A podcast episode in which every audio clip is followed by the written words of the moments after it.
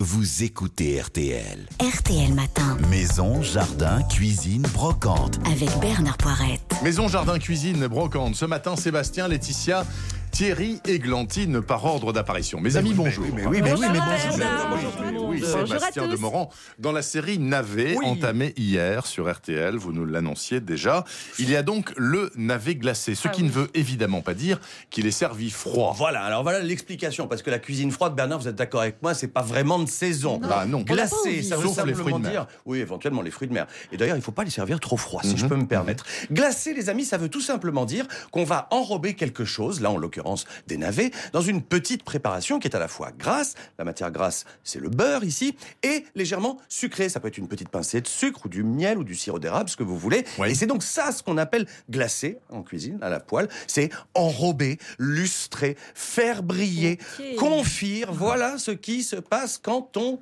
glace. Alors moi je suis d'accord, à fond pour le glaçage de vos navets. Eh Alors ben, au boulot, Alors Seb. très bien. Alors on va prendre fastoche les navets classiques dont je vous parlais hier, pas trop gros. Vous allez peler leur peau blanche et vous pouvez éventuellement garder le, le bout de collet violet. Ça peut faire un peu genre un peu chicos, ouais, pourquoi pas. Vous allez couper ces navets en quatre ou six gros morceaux, ça dépend de leur taille, et vous les Laetitia mettez. qui coupe avec Elle couper. verre. réfléchit. Génial. quatre aussi. Elle réfléchit. Vous prenez votre poêle, Laetitia, votre Oui. sauteuse là, mettez un petit trait d'huile d'olive dedans, et vous allez les faire suer gentiment les navets, sans les colorer. Faites suer le navet. Faites suer le navet, c'est un titre de Ah oui, roman, oui, ça. oui. Puis vous ajoutez, là encore maintenant, un petit peu de vinaigre de xérès. Pas trop, hein une, ou deux petites cuillères à soupe, ça va suffire. L'élément sucrant ici, c'est du miel. On va mettre un miel petit, d'acacia, un petit miel neutre d'acacia, Thierry, Très léger, exactement. très clair. Voilà, super clair. Un petit bâton de cannelle, deux petites pincées de cannelle en poudre. Vous salez, vous poivrez, vous couvrez et vous laissez cuire tranquillou pendant une petite vingtaine de minutes à couvert, le temps que vos navets soient comme ça bien fondants et bien glacés, bien Donc enrobés. là le gras c'est l'huile, c'est pas, a pas de beurre. Exactement. Là, ça va être effectivement une huile.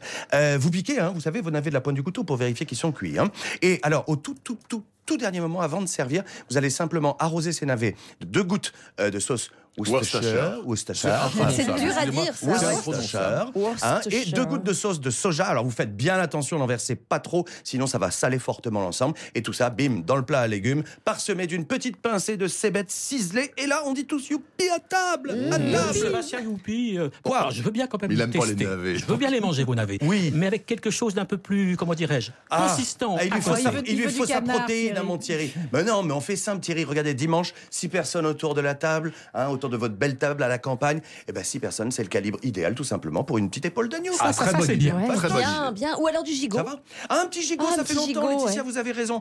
Euh, attention quand même, c'est évidemment toujours une question de budget. hein. L'épaule, c'est plus abordable que le gigot. La cuisson du gigot, facile, on, on s'en souvient tous, ça dépend euh, de la taille de la bête, évidemment, son poids, mais vous connaissez, hein, tout- toutes nos mères, nos grands-mères nous l'ont appris, la cuisson 12 minutes par livre pour obtenir à l'arrivée une belle cuisson bien rosée, Oui. avec une température euh, du four à 180 degrés, thermostat 6. Il faut évidemment le retourner et l'arroser pendant sa cuisson. Et Mais- si vous mais le si on aime- préférez... Oui, parce que moi, vous- j'aime bien cuire. Ah, vous, ah bah alors dans ces cas-là, Thierry, c'est 15 minutes par livre pour une viande un peu plus cuite. D'accord. Et euh, vous n'oubliez pas surtout, ça c'est très important dans tous les cas, laissez reposer le gigot en fin de cuisson de façon à ce que, vous savez que la porte du four entrouverte, de façon à ce que le sang reflue dans les chairs. Oui. Et puis ensuite, bah, le bon couteau, tranche fine, fleur de sel, poivre et dégustez vite parce que ça refroidit vite. Ah oui, veut- c'est pas bon ça. le- Et non, c'est pas bon. l'agneau La- glacé, non. Les navets glacés, Le oui. L'agneau glacé, non. Surtout pas. Laetitia, chacun sait que... C'est normal, c'est une saine Ah, maladie. si, là d'en parler comme ça. Laetitia, chacun sait que vous n'aimez pas les murs blancs. Ah, ça, c'est vrai, vous l'avez souvent dit.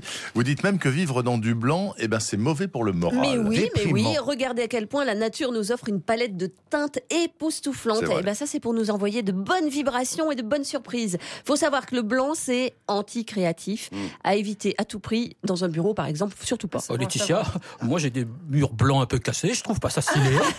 Et il reste créatif à son Oh, âge. mais maintenant. non, c'est pas bien des murs blancs. Ou alors, ça va si c'est pas un total look, c'est-à-dire Mm. que le blanc, d'accord, si on a des meubles de couleur ou Ah, des sûr. rideaux, des coussins avec motifs, les touches de couleur, franchement, c'est indispensable. hein. Et d'ailleurs, pour rebooster votre morale converti. au cœur de l'hiver, Oui. bah, repeignez donc un mur en couleur. Bien Alors, sûr. moi, je suis à fond pour, mais mon problème, c'est Quelle couleur d'abord Et quel mur quel mur Bah, c'est vrai que lorsqu'on est dans le magasin, devant le nuancier, on ne sait plus où Ah, donner je de la tête. Alors, je vais vous donner deux astuces. La première, vous prenez des magazines de déco Mhm. ou vous faites des recherches sur Internet de photos d'intérieur. Ouais. Vous regardez quelles sont les ambiances qui vous plaisent. Vous faites une pile ou un dossier de ce que vous aimez et vous regardez encore. Ouais. Normalement, il y a des couleurs qui vont revenir souvent. Oui. Ça veut dire que vous êtes attiré et que donc avec ces teintes, vous vous sentirez bien. Voilà. Ça, Là, c'est pas pas mal déjà. Ça vous bon aide à choisir Et la la couleur. deuxième astuce. alors je vous le dis souvent, une peinture change selon la lumière. Il faut toujours, toujours essayer une couleur avant de l'adopter. Le truc, c'est de peindre. Je vous l'ai souvent raconté. Hein, Mm. Vous peignez un morceau de carton, la vous le pièce, posez dans la pièce, vous regardez évoluer selon les heures Ah de la oui. journée. Et si la couleur vous plaît toujours, alors là, banco, vous pouvez foncer. Mais encore faut-il pouvoir trouver les échantillons quand Oui, même. bah, C'est les- galère, les- ça. Mais non, C'est pas- pas galère. Les pots-testeurs, les marques en proposent quasiment toutes. Quasiment. Et, et d'ailleurs, une nouveauté, Mm. le, fabricant de couleurs, le fabricant de couleurs Oui. Tolins vient de mettre au point la première machine à couleurs. C'est quoi C'est une machine qui ressemble à un distributeur de boissons, Comme celui qu'on a là celui qu'on a là Ah, RTL ou qu'on Alors trouve vous partout. mettez votre petite pièce là et vous avez votre café, enfin le pot vous peinture donne- là. Il vous donne une dose. Voilà, sauf c'est que là, génial. effectivement, on met pas de pièces et on obtient son pot-testeur qui fait 100 millilitres. Ça c'est bien, mais alors vous dites on met pas de pièces, ça fonctionne seulement avec une carte bleue. quoi. Non, parce que non, même pas, c'est gratuit, figurez-vous. Ah, c'est gratuit. Ouais, Ah, ouais. Si, si. Oh, Vous chouette, allez ça. pouvoir créer votre couleur en 3 minutes, Oui. 1000 teintes. Vous avez droit à 3 pots testeurs. Moi, je trouve que c'est génial. très C'est un service inédit pour ça tester la couleur parce que chez moi, soi. J'ai des raccords à faire. euh, Oh, mais non, mais, c'est pour faire je raccords. vais pas acheter 25 Moi aussi, ça m'intéresse bien, mais où est-ce que je vais la trouver, votre machine? Ne doit pas y avoir chez moi. Alors c'est tout nouveau, hein. c'est depuis mardi qu'elle est installée et jusqu'au 25 mars, la machine à couleur, enfin il y en a plusieurs en fait, elles sont en test dans les centres commerciaux, Mhm. celui de Boulogne-Billancourt, le centre commercial Les Passages, Mhm. il y a le centre commercial de Ponto-Combo et celui de Villiers en Bière. 77. Voilà, Seine-et-Marne. Et si bien. le test est concluant, eh ben, on trouvera ces machines dans plein de centres commerciaux en France. Le principe, c'est que la peinture vient à vous et vous n'aurez plus aucune excuse pour ne pas mettre de couleur dans vos maisons. Thierry, il faut Ah, changer. ça me plaît beaucoup ça. Bernard ça, ça plaît beaucoup. Combo cet après-midi à mon avis. Non, non, à Boulogne-Billancourt. Ah, Boulogne-Billancourt, vous avez raison, c'est Non, non, plus c'est près, vraiment très bien. Ça, ça, ça me plaît beaucoup. La suite idée. Maison Jardin Cuisine, dans un court instant, Thierry euh, prépare les futures plates-bandes de nos extérieurs. Au boulot. Quant à Églantine, ben, écoutez, elle veut nous parler des parfums. Alors, je sais pas si c'est les parfums ou si c'est les, Les flacons, peut-être. Ça doit être les Ah. flacons en matière de brocante. Et dans ce domaine, il y a des merveilles, comme chacun sait. À tout de suite. RTL Matin, Maison, jardin, cuisine, brocante. avec Bernard Poirette. La suite de Maison Jardin Cuisine Brocante. Thierry Denis, vous conseillez de préparer nos futures plates-bandes dès ce mois-ci, là, le mois de février. Oui, Bernard. Ah bon, je sais que c'est bien plus sympa d'attendre le printemps pour jardiner. Ah, ça, oui. Alors moi, je m'en prive pas quand il s'agit juste de planter une bricole, un petit arbuste. Hmm. Mais pour créer une grande plate-bande, une vraie, eh bien oui, je le martèle, il faut s'y mettre maintenant. Aïe aïe aïe, mais il fait froid. Thierry, c'est pas possible. Pourquoi on peut pas attendre le printemps? Parce que 9 fois sur 10, Hmm. notre, votre nouvelle plate-bande, vous allez créer dans la pelouse, parce qu'il n'y a pas de place ailleurs. Ouais. Et je vous l'ai déjà maintes fois dit, planter dans l'herbe, c'est un échec assuré. Ah. Il faut donc enlever cette herbe le plus tôt Eh oui. possible pour pouvoir planter dans un sol propre et nu en avril. Ouais, mais alors attendez, Thierry, euh, pas besoin de se presser quand même avec un petit piochon. Là, on peut décaper tout au dernier moment. Sébastien, je ne doute absolument pas de votre maîtrise du piochon. Hein. Seulement, seulement, ça n'est pas si bon pour le sol. Décapé, c'est pas bon? Non, Églantine. Quand on enlève les racines de l'herbe avec un biochon, Oui. on enlève, hélas, aussi la terre qui est entre ces racines. Ah. Cette terre qui est tout près de la surface. Or, c'est la meilleure.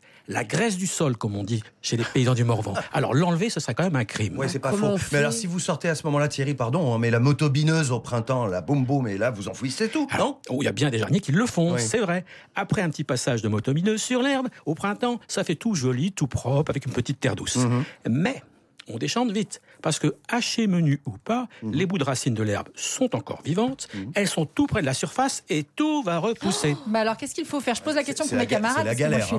On par prend un ce travail. chalumeau, on brûle tout. Bah oui. Un vrai bêchage, Ah. profond, comme autrefois. Un bêchage qui enfouit les racines de l'herbe si loin Mhm. qu'elles ne repoussent pas et se fondent dans le sol. Mais c'est un boulot de galérien. C'est un peu de sport, Ah oui. Bernard. Mais je comptais justement vous inviter un dimanche, Bernard. Ah, toujours vénal. Rassurez-vous, j'ai un plan B. Ah, Bon, pour ceux qui détestent bêcher, Oui.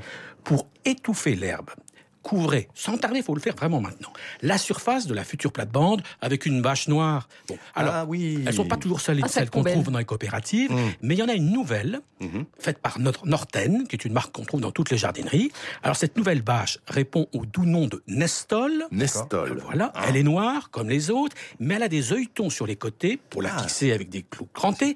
Elle est garantie UV et elle est vraiment durable, bien plus que les autres. Alors, Mhm. bon, je sais aussi qu'il y a certains jardiniers un peu écolos qui préfèrent utiliser à la place du plastique des cartons plaqués sur le sol, C'est vrai. mais je trouve ça vraiment trop laid. Alors, regardez la photo Ah oui, de ma bâche. Moi, je trouve que Ah, c'est pas c'est si écolo. Ouais, mettra mais la, sur la, la, la faire. bâche Ah oui, noire, c'est c'est bien, pas particulièrement joli non plus. hein, Non, Thierry, techniquement dit, hein. parlant, de toute façon, toutes bâches noires C'est et propre, LED. C'est propre, oui. Alors, sous cette bâche, Oui. à l'obscurité, Mhm. l'herbe va s'étioler, les vers de terre vont la transformer en délicieux petits terreaux fertiles. Très juste, oui. À la mi-avril, il devrait plus rester grand-chose. Mhm. On enlève la bâche et votre plate-bande est prête à C'est planter. génial, Elle est va pas trop chère, là, la, bâche Nestol de la marque un 15 euros des poussières, c'est vraiment euh, très raisonnable. Elle fait 1m50 sur 5.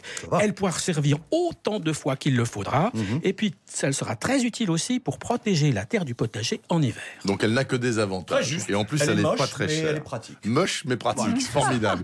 Quant à vous, Églantine et Meillet, avant de humer, humer, humer les bons petits plats de Sébastien, Ah. notamment celui qu'il nous a proposé à l'instant, Mhm. Églantine, vous nous proposez d'aller exercer nos narines en brocante. Eh bien oui, aujourd'hui il faut aller à Château du Loir dans la Sarthe. Oui. Vous ouvrez vos narines, vous prenez le temps de respirer. Nous sommes à la 14e édition de la Féerie du parfum. Une rencontre de collectionneurs et de spécialistes. Alors, on se posait la question, on chine des flacons ou des, des senteurs ouais, des flacons miniatures pleins pour quelques euros à peine ou des flacons beaucoup plus rares à plusieurs milliers d'euros.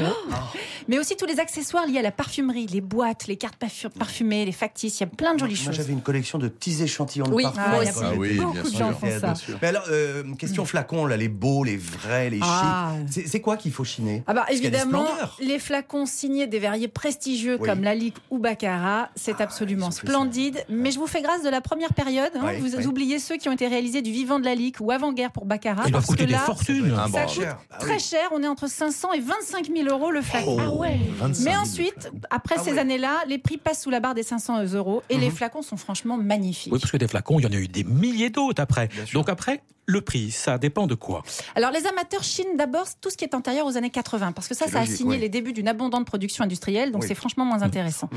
Ce qui est important, c'est évidemment le verrier, mais aussi la marque du parfumeur associé, voire du Mhm. couturier parfumeur. Là, ça devient très chic. Ouais. L'ancienneté compte. Alors des flacons anciens de Guerlain, Rochas, Roger Gallet, Chanel sont Ah. très prisés à la fois pour leur esthétique et pour la marque qu'ils représentent. C'est vrai que c'est tout un univers de senteurs, d'élégance, de glamour et de design surtout Mm. qu'on se réapproprie Mm, ainsi. Un petit conseil si vous avez gardé chez vous un flacon Guerlain, par Oui. exemple, ne le jetez Un pas. flacon de chaminard de ma mère. Ah. Guerlain, Mais il est eh vide, bien, hein. gardez-le Thierry. Guerlain en ce moment est l'objet d'un véritable culte de la part des collectionneurs. En 2016, il y a même un livre, Flacon Guerlain, collection Sylvie Guerlain, qui est sorti aux éditions Duchesne, qui reprend les 1000 flacons de la collection d'une des héritières de la maison. C'est le livre indispensable à tous les passionnés. Alors c'est aujourd'hui, toutes ces merveilles, là, la féerie du parfum euh, au château du Loir dans la Sarthe. Vous avez autre chose dans Bah, l'agenda? Je voulais vous pro- en profiter pour vous signaler le tout nouveau musée du Ah, parfum bah oui, qui a oui, ouvert à, à Paris, Paris. en décembre dernier. Je savais pas. Trois niveaux pour faire un parcours olfactif. Il y a 60 odeurs sur 1400 mètres carrés. C'est très bien fait. hein. C'est pour tout savoir sur l'histoire du parfum depuis l'Antiquité à nos jours. C'est rue du Faubourg Saint-Honoré. Évidemment. Il y a un parcours passionnant, ça vaut vraiment le coup. Et puis pour vous prouver que les parfums sont bien dans l'air du temps, je vous signale aussi que Grasse, la capitale du parfum Ah oui. français, présente sa candidature à l'inscription sur la liste du patrimoine culturel de l'humanité à l'UNESCO. C'est une très bonne idée. Et il y a de bonnes chances pour Oui, qu'il oui, soit voilà, accepté. Pourquoi Donc pas gardez vos flacons anciens. Mes amis, merci beaucoup pour toute cette culture très grand public encore aujourd'hui. Je vous souhaite une très bonne semaine. Merci, à samedi prochain.